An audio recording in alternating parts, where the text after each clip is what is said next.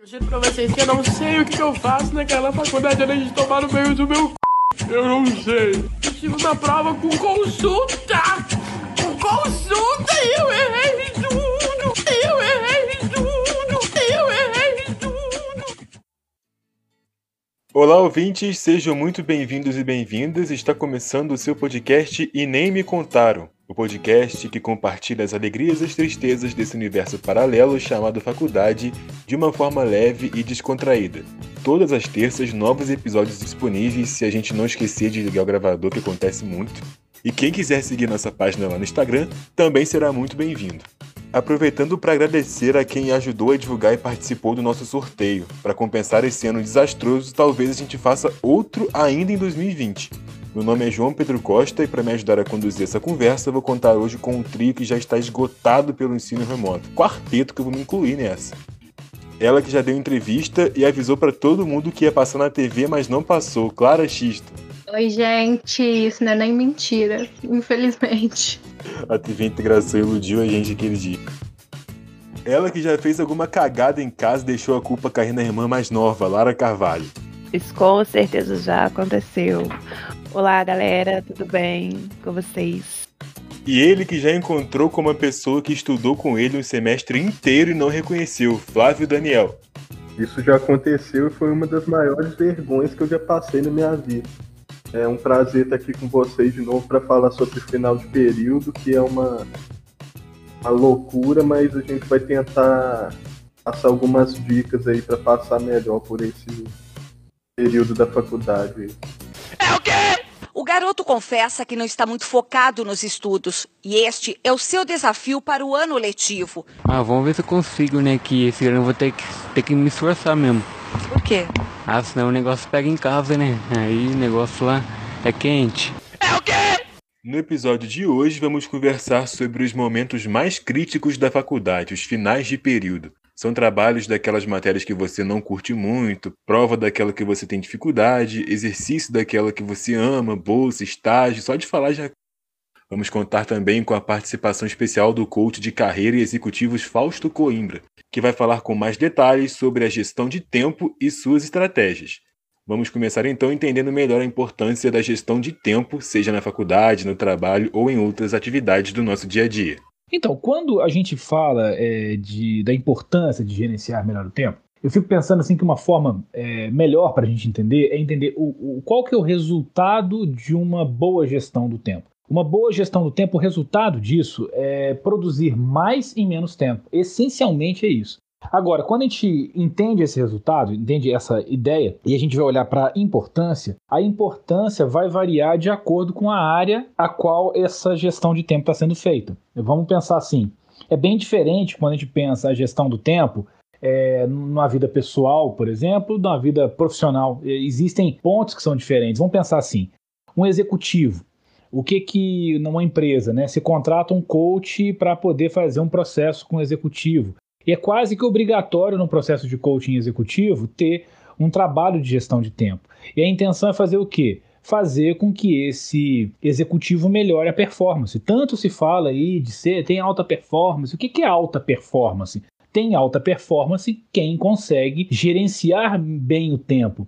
E gerenciar bem o tempo passa também pela ideia de gerenciar melhor as tarefas, né? gerenciar melhor aquilo que tem que se fazer e quando a gente gerencia aquilo que a gente tem que fazer no dia a dia, a gente gasta menos tempo para produzir uma determinada quantidade de, de, de, coisas. Então, podemos dizer assim, né, que a gestão do tempo passa por saber definir metas, por saber distribuir essas metas em um planejamento, né, o que, que priorizar, o que, que precisa ser feito primeiro, criar um ambiente, né, um suporte de organização para que esse planejamento possa acontecer para em, em, seguida ter uma execução que leve em, em, consideração tudo isso que, que foi feito, né? A meta, o planejamento e a organização.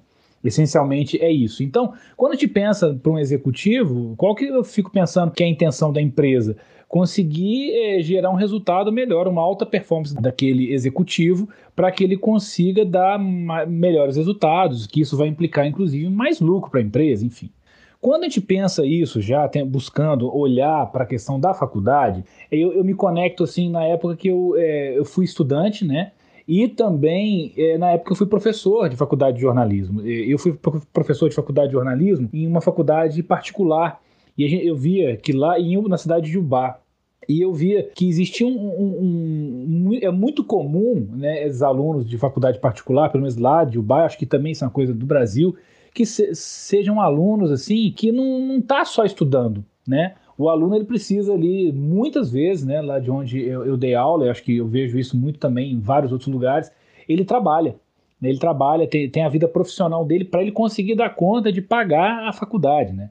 E uma outra coisa que está acontecendo, né, é que muitas pessoas mais experientes, né, estão voltando para a faculdade, né? Tem, então a gente vai para os corredores, a gente vê pessoas aí com 30, quiçá 40, 50 anos.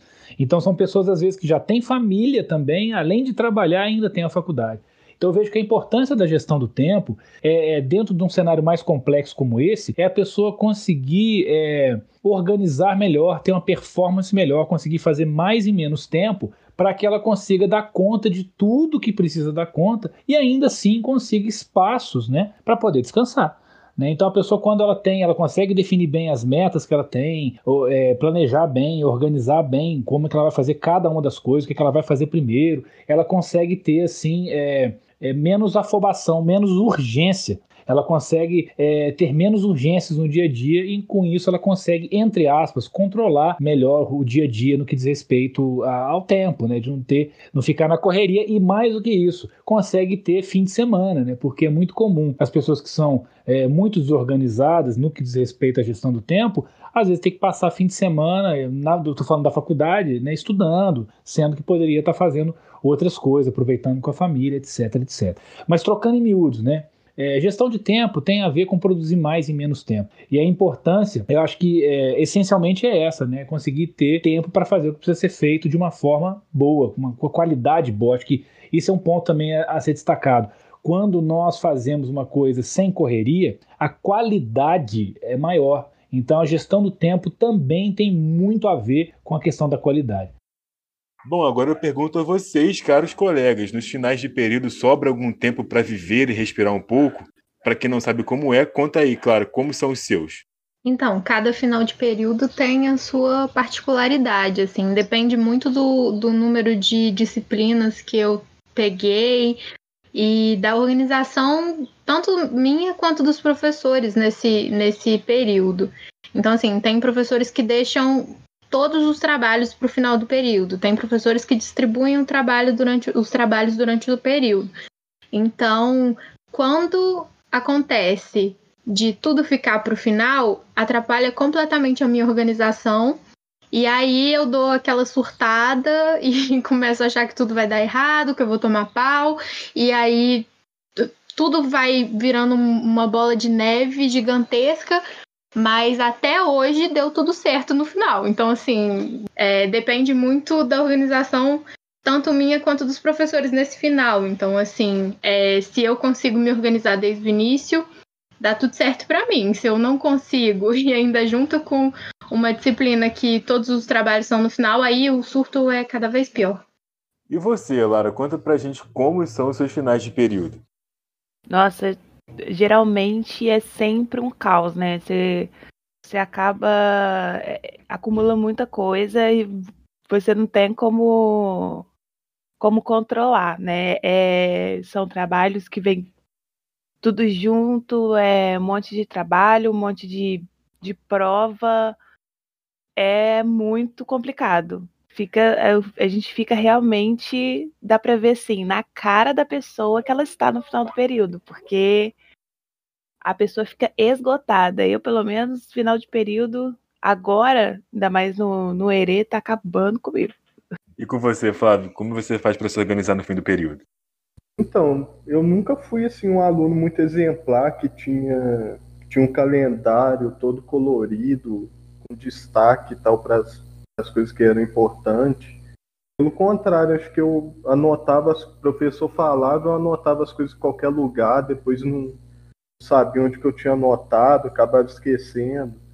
E, pô, quantas vezes no, no ensino fundamental, no ensino médio, aconteceu de chegar para a aula todo feliz, todo contente, achando que ia ser uma aula normal e alguém virar para mim e falar: Ah, você estudou para a prova? Você fez tal exercício? E eu nem não sabia nem nem tinha ideia do que, que a pessoa estava falando.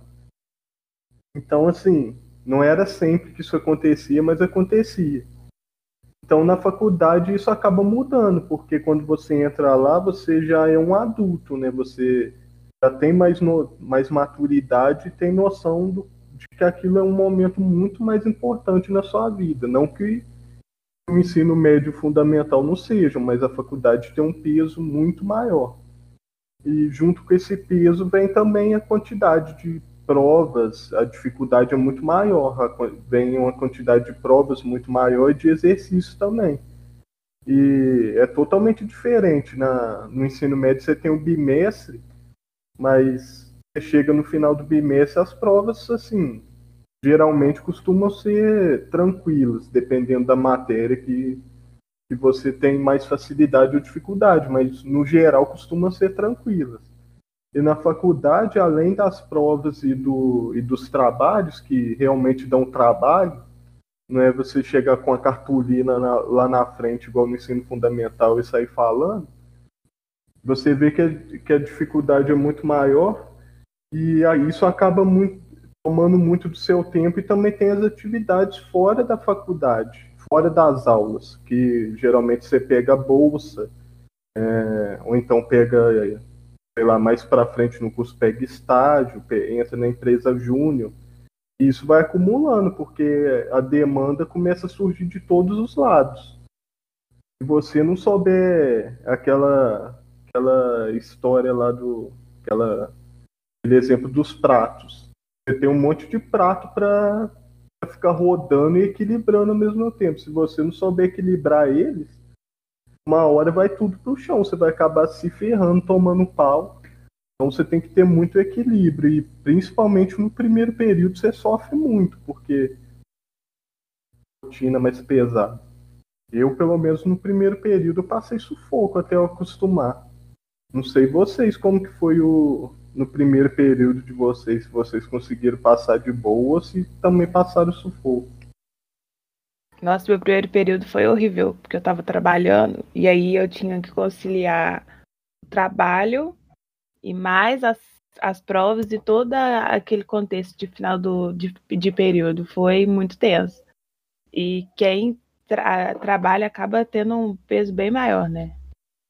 Eu, assim como a Lara no primeiro período, é, eu comecei a faculdade e o curso de aprendizagem no mesmo dia. Então, assim, eu, o sufoco começou no primeiro dia do período e foi até o final. Mas é, eu entendi é muito diferente da escola, assim, eu passava um sufoco verdadeiro na escola, mas eu entendi que no primeiro período, se eu não me organizasse, eu ia mal nos dois, assim, tanto no curso quanto na faculdade. E aí eu anotava é, tudo que eu tinha que fazer, e aí os textos, assim, eu, eu programava dia tal, eu vou ler texto de tal matéria. E aí tinha tudo muito, muito organizado. E se eu não tivesse, ou eu teria tomado pau em tudo e teria dado tudo errado, ou então eu ia passar muito mais sufoco do que eu realmente passei. Assim, foi realmente muito pesado, porque a, a dinâmica é completamente diferente da escola, mas foi mais leve porque eu entendi que eu tinha que me organizar. Eu entendi isso, assim, acho que na primeira semana. E aí eu me cobrei mais dessa organização para que eu ficasse mais tranquila. E eu acho que esse primeiro choque, assim, né? Pô, primeiro período, é, primeira experiência de faculdade e tudo. E aí você logo já tá trabalhando, a rotina é totalmente diferente e isso influencia demais no final. O resultado final, ele é bem pesado. Porque é mais uma responsabilidade, né? Quando você está trabalhando e estudando, e aí a gente vê que tem que dar conta dos dois, assim. E aí a gente vai, vai entendendo a dinâmica com o tempo, mas as responsabilidades pesam bastante. eu acho que o primeiro período ele, é deter, ele acaba sendo determinante para o resto da faculdade, porque, por exemplo, se você, pelo menos eu acho que é assim, se você meio que larga a mão do primeiro período e não consegue acompanhar o ritmo, acho que isso vai influenciar em todos os outros períodos, porque depois vai, depois fica muito difícil para você recuperar aquele ritmo. Então, acho que o primeiro período você toma um choque realmente, porque é diferente mas você tem que penar um pouquinho para poder para poder encaixar naquele novo naquele novo ambiente. É, acaba sendo bom que você toma uma toma umas porradas, perde alguns deixa de ler alguns textos, mas é, isso é no, principalmente no primeiro período é importante para você saber como que vai ser nos, nos próximos, porque o primeiro geralmente é o mais tranquilo é, se você não pegar aquele ritmo no primeiro, depois que começa o nível de dificuldade a crescer, vai ser muito difícil você conseguir se adequar na, no ritmo das matérias e tal. Principalmente depois que você pega a bolsa, essas coisas assim, que é mais pro, pro segundo período em diante, vai ser difícil você recuperar o ritmo. Bom, agora a gente vai fazer aquela pausa para respirar, mas fiquem aí que após o recado do nosso patrocinador a gente volta para compartilhar mais experiências. É rapidinho.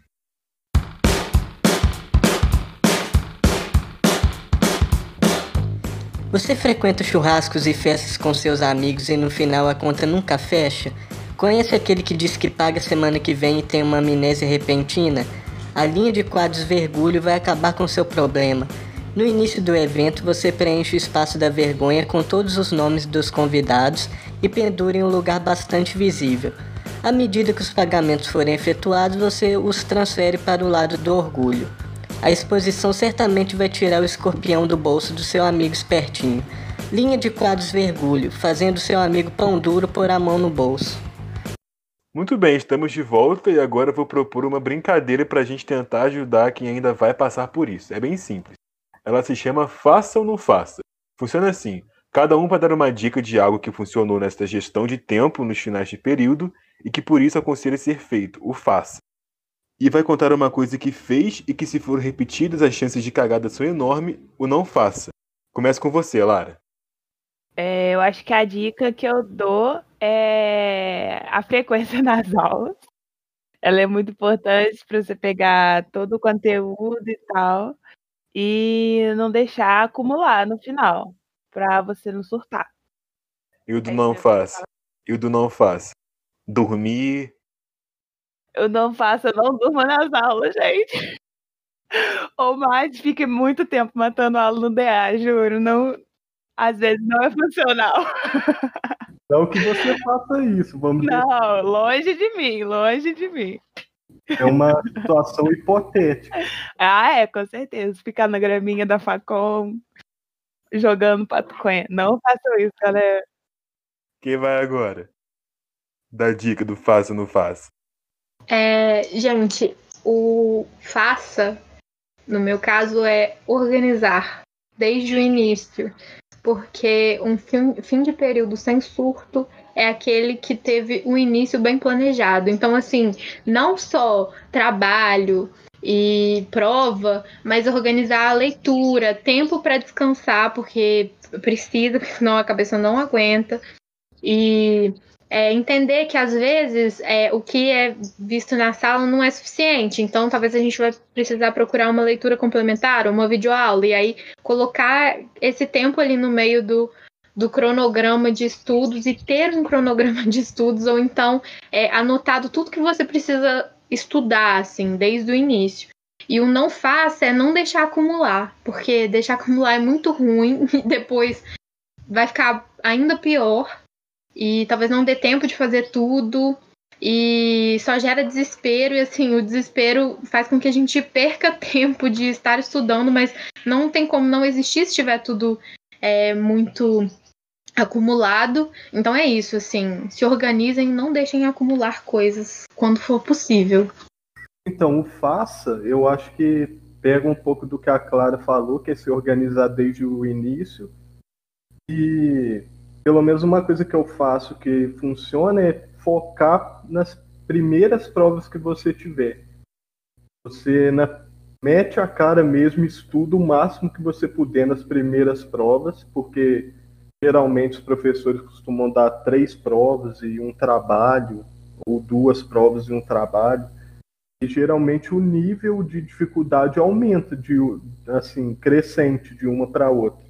Então, na primeira prova, eu aconselho você meter a cara e tentar tirar o máximo de pontos que você puder, porque na terceira, na segunda e na terceira vão ser mais difíceis e vão ser no final do período. Então, quando você chega no final do período, por exemplo, precisando na última prova de tirar, sei lá, 30 para passar, 40 para passar, você já fica muito mais tranquilo.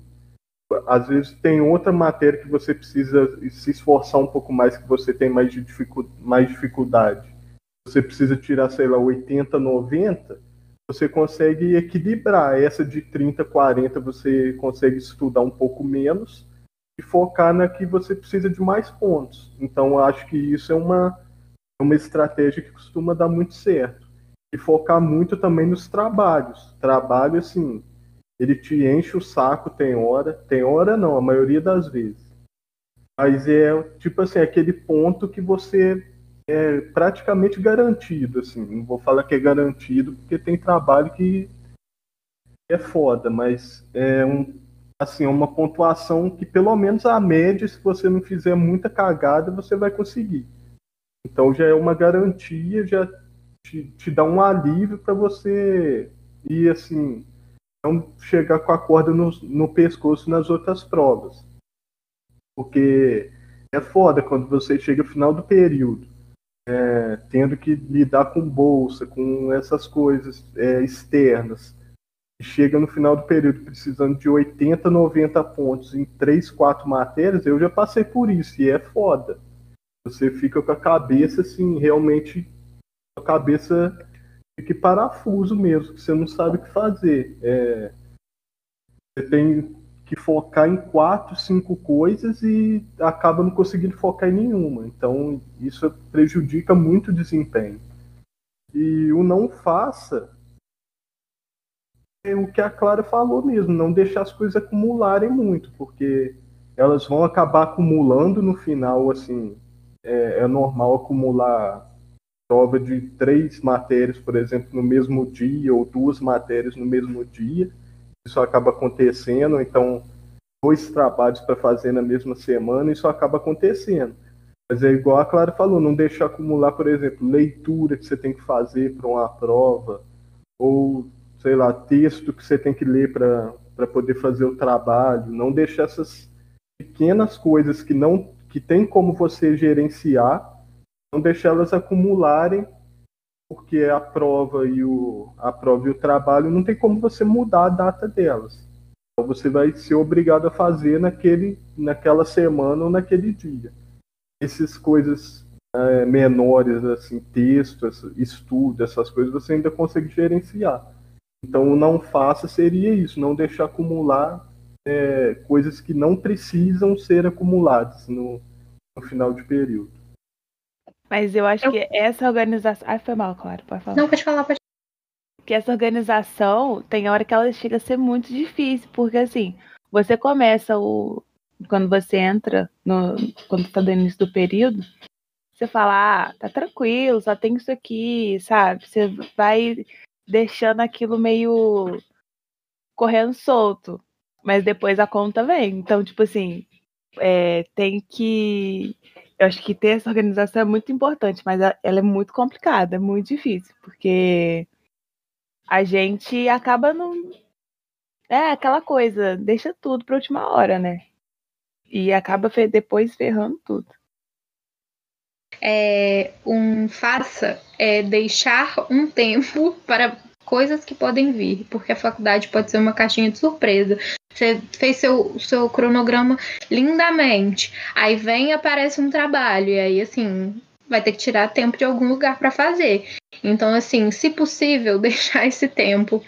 E o não faça é assim, praticamente impossível. Então, tente não fazer, é não desesperar. Porque assim, estou falando isso, mas eu sou a pessoa que desliga a câmera no ensino remoto, choro e volto. Então, assim, é, tentar não desesperar, porque o tempo do desespero é o tempo que a gente está perdendo de poder é, ou se organizar ou fazer alguma coisa. Então, assim, se der, não desespere. Fique tranquilo, porque as coisas podem dar certo no final se você, no início, tentou é, fazer de um jeito que pudesse dar certo no final. É, essa parada que a Clara falou de deixar um tempo para surpresas é verdade, porque isso que a gente está falando seria num cenário ideal que as coisas caminham assim, de forma linear, não acontece nenhuma surpresa, mas vai acontecer de professor mudar a data de trabalho em cima da hora, é, mudar a data de prova, isso por causa de feriado que ele não contou, então outra coisas externas e tal. Então, choro da sala pedindo para mudar a data, isso sempre rola. Tá realmente deixar um espaço preparado para não ser pego de surpresa e, e acabar se prejudicando. E um outro, um outro faça que, que eu queria dizer também que acaba funcionando para mim é marcar as coisas no calendário do celular, porque celular é uma coisa que está na sua mão, assim, sei lá, 50% do seu dia, do seu tempo, sei lá, para algumas pessoas até mais. É uma coisa que você acorda e já passa um tempo e já vai olhar. Primeira coisa que você olha. Pelo menos eu sou assim. Então, é, eu marco as coisas no calendário do meu celular, marco tudo que é exercício. Eu não fazia isso antes. Eu comecei a fazer agora há pouco tempo marco tudo que eu tenho que fazer, tanto na faculdade quanto em casa. E vou marcando, aí logo quando eu acordo eu olho, dou uma olhada em tudo que tem que fazer. E de acordo com o que eu vou fazendo, eu vou eliminando do, do calendário do celular. Claro, tem dia que eu esqueço alguma coisa, passo o dia, eu vou olhar, tá lá alguma coisa que eu esqueci, mas ajuda bastante, porque na correria normal do dia a dia, não agora com depois da pandemia e tal, mas na correria normal do dia a dia você não tem muito tempo assim, você acaba esquecendo das coisas, é normal esquecer de alguma coisa.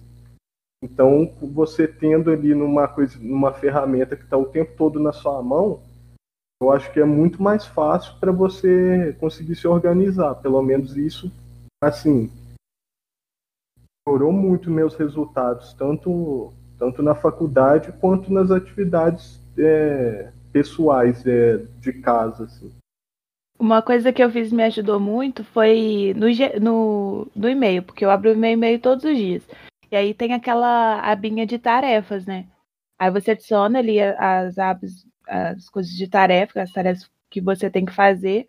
E à medida que você for fazendo, você vai marcando. E aí tem como você ver as coisas que você já fez e tal. Também é bem legal. Porque fica aberto e você vai lembrando também. Gente, eu sou um tanto quanto analógica, então eu sou a pessoa que preciso escrever o que eu preciso fazer. Então a agenda me ajuda muito e me ajuda também porque a satisfação de marcar que eu fiz é muito boa. E olhar depois, nossa, eu consegui fazer muita coisa nesse dia. Então, assim, amanhã eu também consigo. É muito bom essa sensação de, de produtividade me deixa muito feliz. Às vezes não tanto, né, gente? Não é todo mundo que é produtivo todo dia. E tudo bem. Mas é muito bom saber que eu consigo e que se um dia eu conseguir, amanhã eu também posso.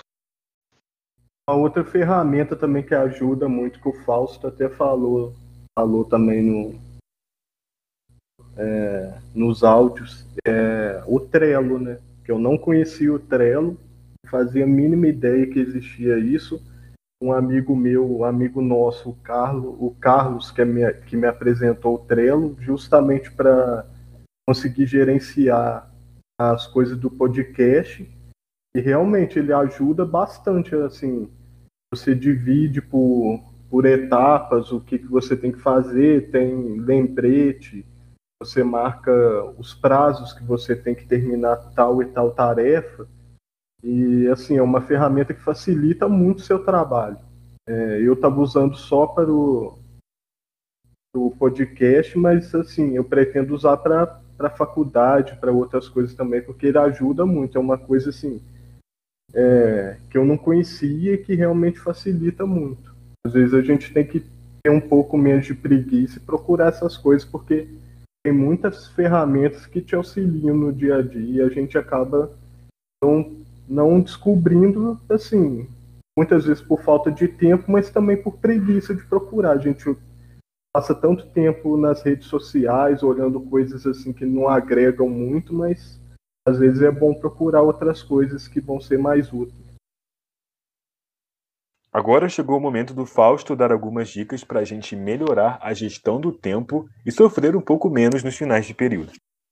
Então, quando se fala né, em alguma estratégia para trabalhar a, a, gestão de tempo, eu gosto muito né, de, um, de, um, livro escrito por um cara chamado Christian Barbosa. Ele é muito conhecido sim, nessa área de gestão de tempo e se chama A Tríade do Tempo. É um livro bem legal, facinho de ler, e ele traz um conceito que eu acho muito interessante que ele traz, que é a tríade do tempo, ou seja, três, né? O tríade tem, tem referência ao número três. Ele coloca que, que, que, o tempo ele é dividido em três caixinhas, vamos dizer assim, que é a caixinha do urgente, a caixinha do importante e a caixinha do circunstancial. Circunstancial é, é, é, aquilo que a gente faz, mas que não efetivamente agrega um, um, um resultado que a gente está buscando. É aquela coisa que a gente faz de acordo com as circunstâncias. Então, circunstancial seria, por exemplo, os momentos que a gente fica navegando na internet, assim, a, a deriva, não no sentido de com foco objetivo, né? O momento que às vezes a, gente, a pessoa chega lá no trabalho, antes de começar a trabalhar, fica ali olhando na internet, né, navegando aquela pessoa que faz, é, tem mania, né, de maratonar é, seriado, assiste não um episódio, que às vezes é uma, uma forma da pessoa descansar a cabeça, mas assiste logo cinco, seis episódios. Então ele, ele, ele coloca isso como uma coisa circunstancial. E ele coloca também que tem o urgente e, e o importante. E ele fala que o importante é aquela coisa que tem importância para você, e como tem importância para você, você se programa para poder realizar aquilo, para que aquilo não se torne uma coisa urgente. Então, urgente é aquilo que você precisa fazer, mas acabou o prazo, né? Ou seja, era uma coisa que talvez fosse importante antes, mas por falta de organização se tornou aí urgente. E ele coloca que não tem como, né, nesse conceito que ele desenvolve, uma coisa ser importante e urgente ao mesmo tempo. Então a ideia que ele coloca é que é, as pessoas tenham mais é, porcentagem do tempo voltado para a caixinha do importante. Ele coloca que o ideal é que a gente tenha 70% né, do nosso tempo dentro da caixinha do importante, é, 20% da caixinha do urgente e 10% da caixinha do circunstancial. Quem, e ele tem um teste, né? Quem ficar curioso aí pode entrar na internet aí escreve teste tríade do tempo, que vai encontrar aí um link para poder fazer o teste para você ver como que tá essa porcentagem sua, né? Então, primeiro, é, eu acho que é legal primeiro quando a gente pensa em estratégia criar uma forma de visualização de como que nós estamos usando é, o nosso tempo. Porque se eu vejo ali num resultado que o meu urgente está muito grande, eu, eu, eu, vou pensar de fazer alguma estratégia para fazer que diminua essa urgência e eu aloque isso mais o importante. E se eu penso que o circunstancial está muito forte, eu vou trabalhar o circunstancial para que eu também consiga levar mais tempo para a caixinha do urgente. Então, assim, quando eu falo numa estratégia, eu vou falar duas coisas aqui, né? A primeira, que eu acho que é a mais fácil, é a pessoa diminuir o circunstancial. Porque urgente é, é muito importante focar no urgente. Vou pegar uma estratégia mais simples aqui. Eu vou até contar um caso. Uma vez eu estava dando um treinamento, eu fiz esse teste e a pessoa ficou ali com 33% mais ou menos, né? Tava ali empatado nas três caixinhas, vamos dizer assim, né? E ela falou: não, urgente não tem jeito, não tem jeito de eu mudar, porque ela falou que o trabalho dela é, é, é, não tinha como ela mudar no urgente, porque é, é a, a, liderança dela vivia passando coisas para ela que estava fora do, do, do escopo do trabalho dela e que não tinha como mesmo ela mexer no urgente. Então é, eu vi que estava até com uma resistência ali de olhar para essa caixinha do urgente. Mas eu falei, tudo bem, você não quer mexer no urgente, não, não, não tem problema. Agora, você quer aumentar o seu importante? Ela falou, quero, quero aumentar a minha caixinha do importante.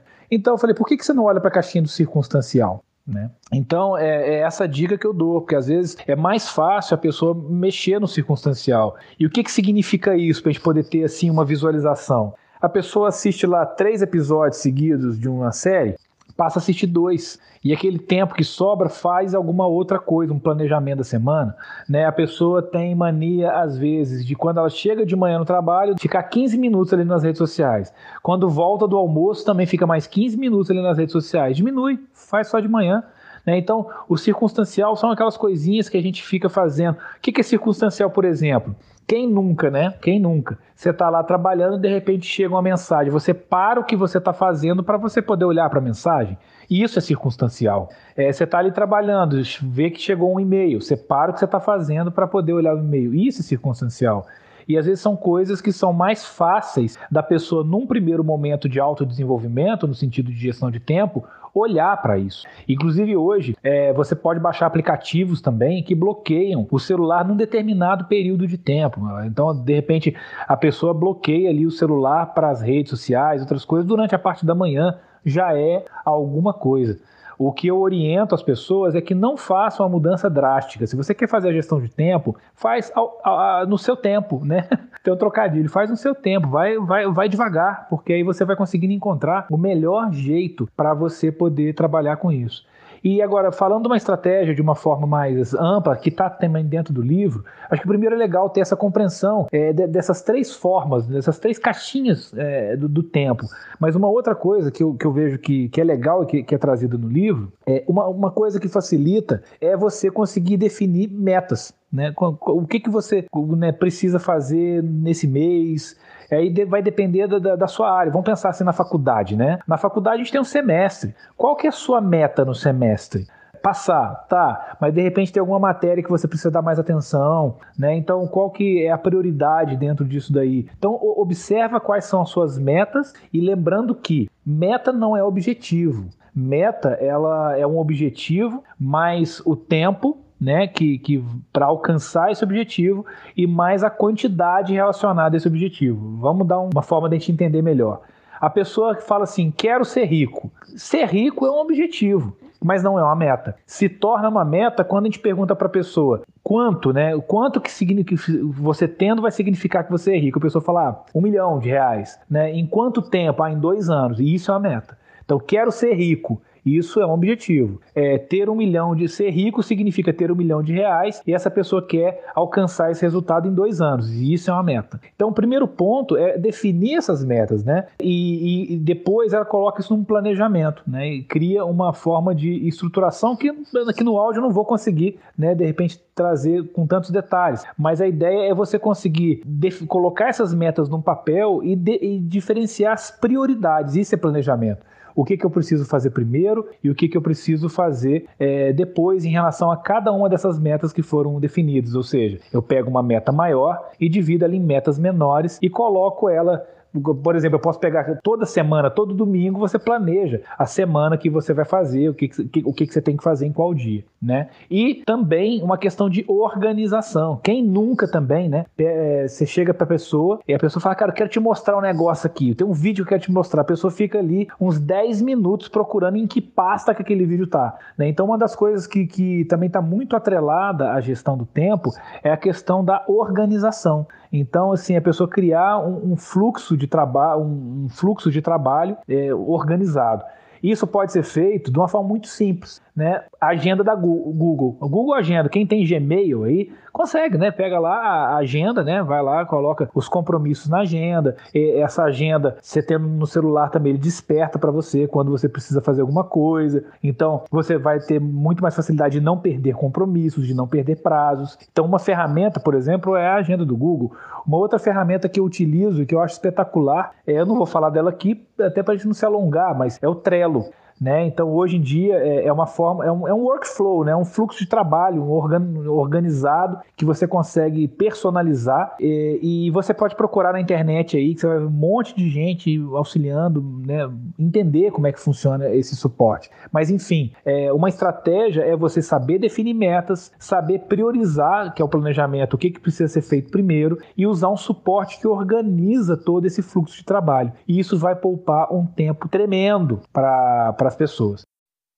Essas estratégias vão ser muito úteis mesmo no ensino remoto. Até anotei aqui para não esquecer. Vamos caminhando para a reta final dos nossos episódios, mas ainda tem tempo para mais algumas dicas, então não sai daí que a gente já volta. É rapidinho.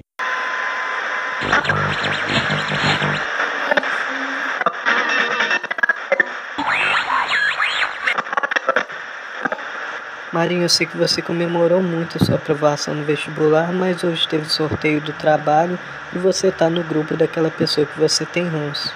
Tô? Que merda. Sabia não? É aquela pessoa mesmo que te irritava no terceiro ano puxando o saco do professor. E agora você se arrepende de ter comemorado? É? Eu também, é que merda, hein? Pô, não sabia. Ah! É. É, vocês me falaram agora. Que merda. Mas é isso. Ah, comemoro mesmo. Ah, tô cansado, velho. Valeu.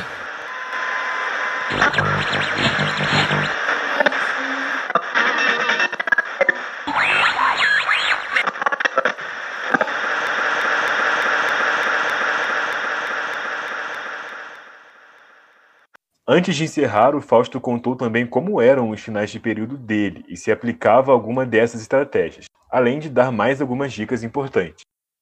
Então, meus finais de período, eles eram corridos, né? corridos. Eu deixava as coisas para a última hora e não, eu não, não conhecia né, a, nenhum tipo de trabalho nessa questão de gestão de tempo, né? E nem imaginava naquela época o que, que era coaching?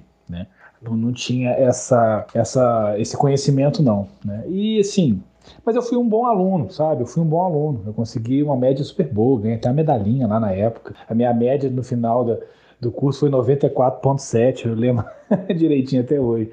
Ou seja, eu, eu, tive um bom desempenho, mas eu deixava as coisas para a última hora. E eu acho interessante, né, essa, essa pergunta, né, e até a resposta que eu estou trazendo aqui, é interessante para a gente poder também perceber que essa questão de gestão de tempo, é, ela não ela não é uma coisa fixa, assim, porque cada pessoa é de um jeito, né? Existe uma individualidade que precisa ser levada em consideração quando nós vamos trabalhar a questão da gestão de tempo com alguém.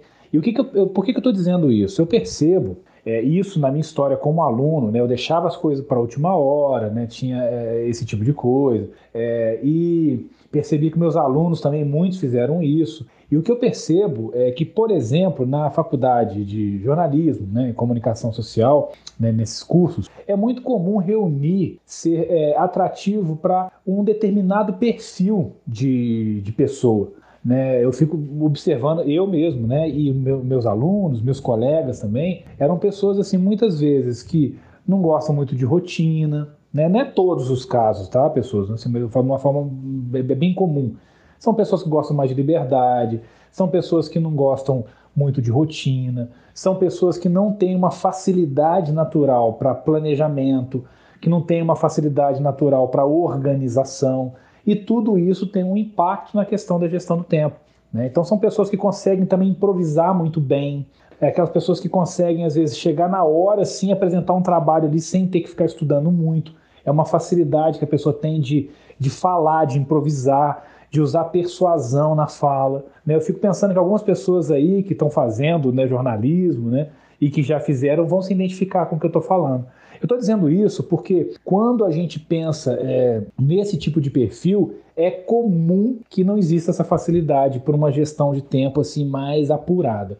E é importante isso é, para a gente entender que aquelas estratégias né, que eu falei, de como é que a gente pode fazer, definir metas e tal, ela, a gente consegue entender, mas a aplicação dela vai depender vai ser individualizada e cada um vai é, trazer para a vida de uma determinada forma. É, eu penso que muitas pessoas que estão ouvindo aqui vão entender, achar legal, mas às vezes não vão ter uma facilidade de aplicar.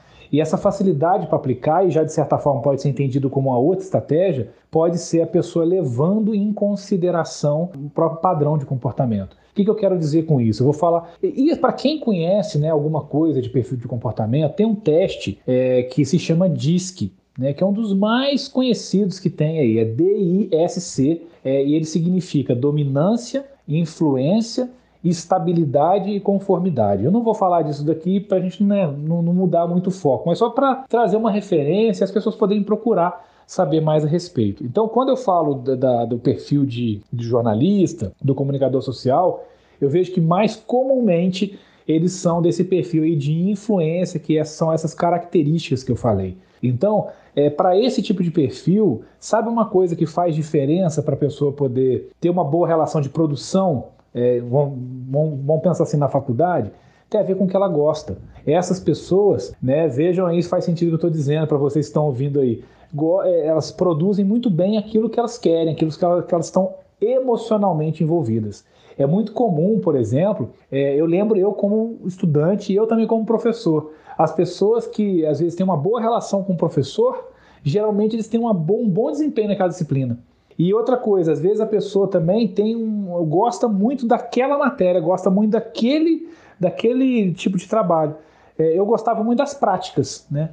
Então, as práticas, eu, eu tinha um desempenho diferenciado na, na, na, nas aulas práticas. O que eu estou querendo dizer com isso? As pessoas que querem melhorar a produtividade, né? Aí eu vou falar que tem a ver com gestão de tempo, que estão, que tem esse perfil, né, que eu estou dizendo, que se identificam com o que eu estou falando, busquem coisas que vocês gostam de fazer.